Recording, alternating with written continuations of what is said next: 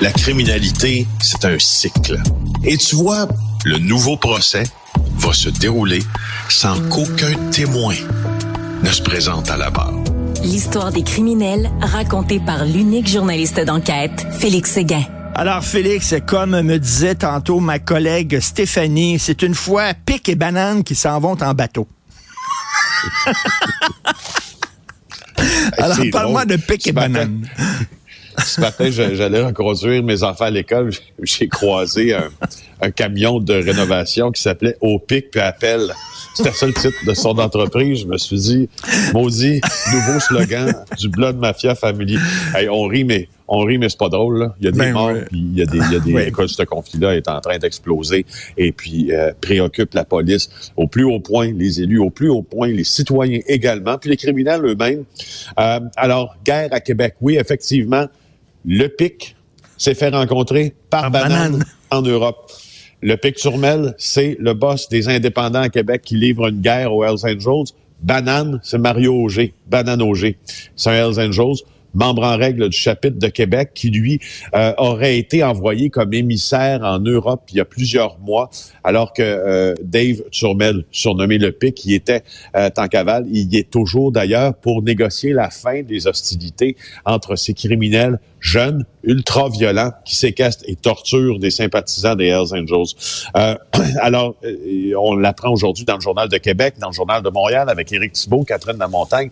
Ça s'est avéré un échec retentissant. Euh, ce qu'on nous a dit, là, c'est que lors de la visite du fameux banane à Pic-Turmel, il s'est fait sacrer dehors à grands coups de pied dans le trois petits points. alors, tu vois, c'est encore là, c'est ultra fascinant, ultra inquiétant. Déjà que les Hells Angels euh, désignent un émissaire pour aller régler ça de manière hein, un peu cachée et puis, et puis tenter qu'on stoppe les fusions de sang. Il y a quelque chose dans ça qui est normal dans les nouveaux paramètres du crime organisé, selon la Sûreté du Québec, même qui nous en parlait en disant les Hells, maintenant, ils réfléchissent un peu plus qu'avant. Ils vont y penser deux fois avant de faire la guerre. Alors, ça s'inscrit peut-être un peu là-dedans. Sauf que là, maintenant, ben, c'est là, on est rendu à une autre étape. Là. Alors, euh, ça, je voulais absolument, absolument t'en parler.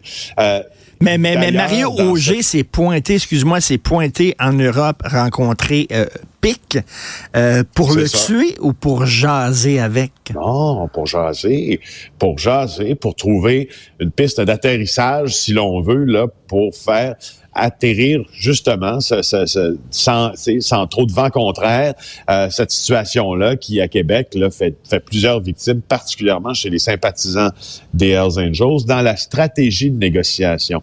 Les Hells auraient même offert, et là, entends bien ce que je te dis, aurait même offert le territoire de Limoilou à Québec, euh, qui est vraiment un, territoire pour pomper l'argent de la drogue. On y vend beaucoup de stupéfiants dans, dans Limoilou. Il était propriété des Hells Angels. On l'aurait donné, donné. Normalement, les Hells Angels, ils donnent pas leur territoire. Ben Comme l'avait dit Sylvain Boulanger, le délateur de l'opération Shark, ancien membre en règle du chapitre de Sherbrooke, il avait dit aux policiers, nous autres, les Hells Angels, je cite, on tue la concurrence. Fin de la citation. Alors tu vois, c'est pas c'est pas dans leur dans leurs us et coutumes. Puis le fameux euh, banane Auger en question, c'est lui euh, auquel référait l'une des personnes qui est en train de se faire on le sait maintenant, trancher l'oreille dans une vidéo de torture qui a ben été publiée par notre euh, bureau d'enquête, là, en disant tout ça, c'est à cause de Banane. Banane Auger est vraiment un criminel, probablement peut-être le plus endurci du chapitre de Québec, qui sont pas des votes en guerre normalement, mais euh, d'abord, ça fait là euh, plus de 25 ans qu'il est membre des Hells Angels, 1998, où il a reçu ses patchs. Il y aurait des intérêts financiers dans Chaudière-Appalaches. Ça, c'est où, euh, c'est à Saint-Malachie, là, ça s'est passé lundi, c'est Chaudière-Appalaches. À Québec, dans la Beauce, dans la BTB-Témiscamingue. Il a passé dix ans dedans euh, pour son rôle dans les complots liés à la guerre des motards, donc contre les Rock Machines. 70 mois de pénitencier. Euh, il est euh, sorti après s'être converti au bouddhisme. ça, ça me fait toujours un peu rire. C'est pas le premier Hells Angels. Hells Angels bouddhiste. Te ferais, toi, de convertir au bouddhisme. toi, toi qui as Ouais, ouais, ouais, ouais, ouais. Le, bouddhisme, c'est le, c'est le, ça, c'est le here and now, c'est-à-dire il faut vivre dans l'instant présent. C'est ça, les bouddhistes. Écoute, euh, euh, Leonard Cohen et euh, et Banane Auger étaient tous les deux bouddhistes. eh ben, écoute, c'est assez spécial cette histoire-là. J'imagine quand les Hells Angels, la cérémonie où ils reçoivent leur surnom, ils sont tous en ligne, puis là ils disent Mario Auger, toi ça va être? Banane. Ah non, pas banane. Oui, c'est banane. Alors, toi, Félix Séguin, ça sera ballon. Alors, et toi? Regarde dans leur livre, c'est bien dit. Ben non, ben non, banane, le killer, c'est pris. Tu peux pas, on l'a donné tu peux pas, à, ton chat. Tu peux pas, le killer, c'est pris. Là. Fait que tu vas avoir banane.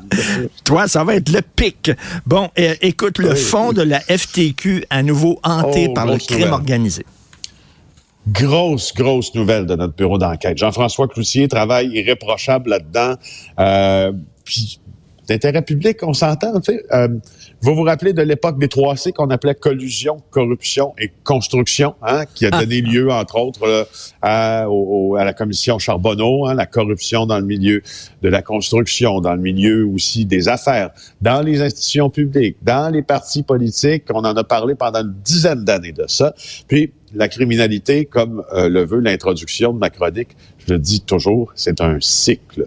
Et là, on semble voir réapparaître le cycle euh, de, la tentative d'infiltration de l'économie légale par les gens liés au crime organisé. Alors, l'homme d'affaires Réal Dallaire, nous dit Jean-François Cloutier, a tenté d'acheter l'entreprise du roi du Diproc. On en a parlé, toi et moi, à plusieurs reprises. Tu sais, l'entreprise de Hugo Bernard, l'un des plus gros installateurs de Diproc, oui. de, gyps au Québec. Bon, ben Dallaire aurait tenté de l'acheter. Dallaire est lié au crime organisé.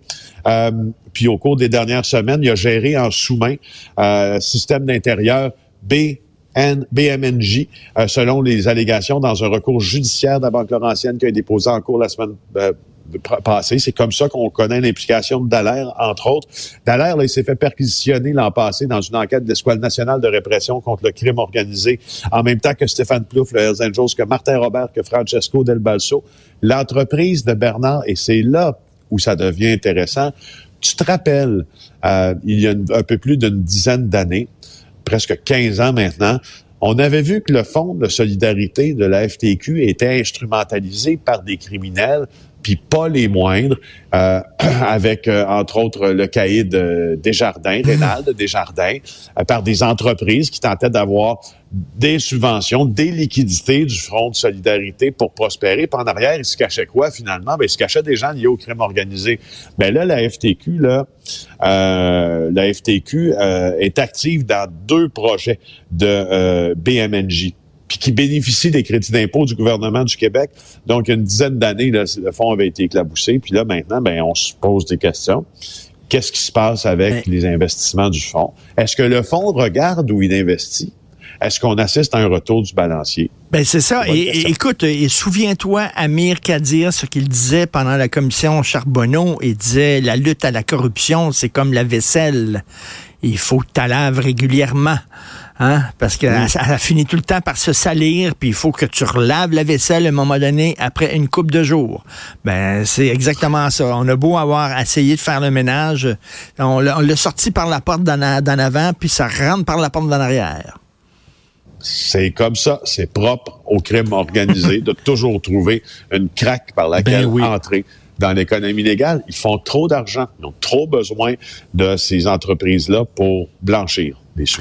Et euh, Grenon condamné finalement coupable de meurtre prémédité à la satisfaction, bien ben sûr, de la famille de Guylaine Potvin, au début des années 2000 euh, au Saguenay-Lac-Saint-Jean. C'était un des procès fort médiatisés de ce début d'année. Marc-André Grenon, rappelons-nous, la semaine passée, avait admis euh, avoir euh, tué euh, Guylaine Potvin, mais dans le cadre de la commission d'un autre crime, ne voulait pas la tuer, ne voulait pas être condamné en meurtre premier. Le jury a rien acheté de la théorie de la, défense là-dedans. Et le fameux, le condamné hier, là, à 17 heures, on a prononcé les mots coupable. Et puis le juge, je ne sais pas si tu as entendu ce que le juge a dit à, l'endroit de, de, de Marc-André Grenon, il a été lapidaire dans ah ses commentaires. Selon les journalistes qui étaient témoins, euh, il était, il avait le visage rougi, le, juge là, euh, supputait-il nos collègues là, de, de colère. Il a été très rude à l'endroit de Grenon. À deux reprises, il lui a demandé avez-vous quelque chose à dire maintenant à la famille? À deux reprises, Marc-André Grenon a répondu non. Voici en terminant une petite remarque sur ce procès-là. De, de très bonnes sources, tu sais qu'il y a des techniques euh, d'enquête tout à fait nouvelles qui ont été utilisées pour pour euh, mettre la main au collègue de Marc-André Grenon.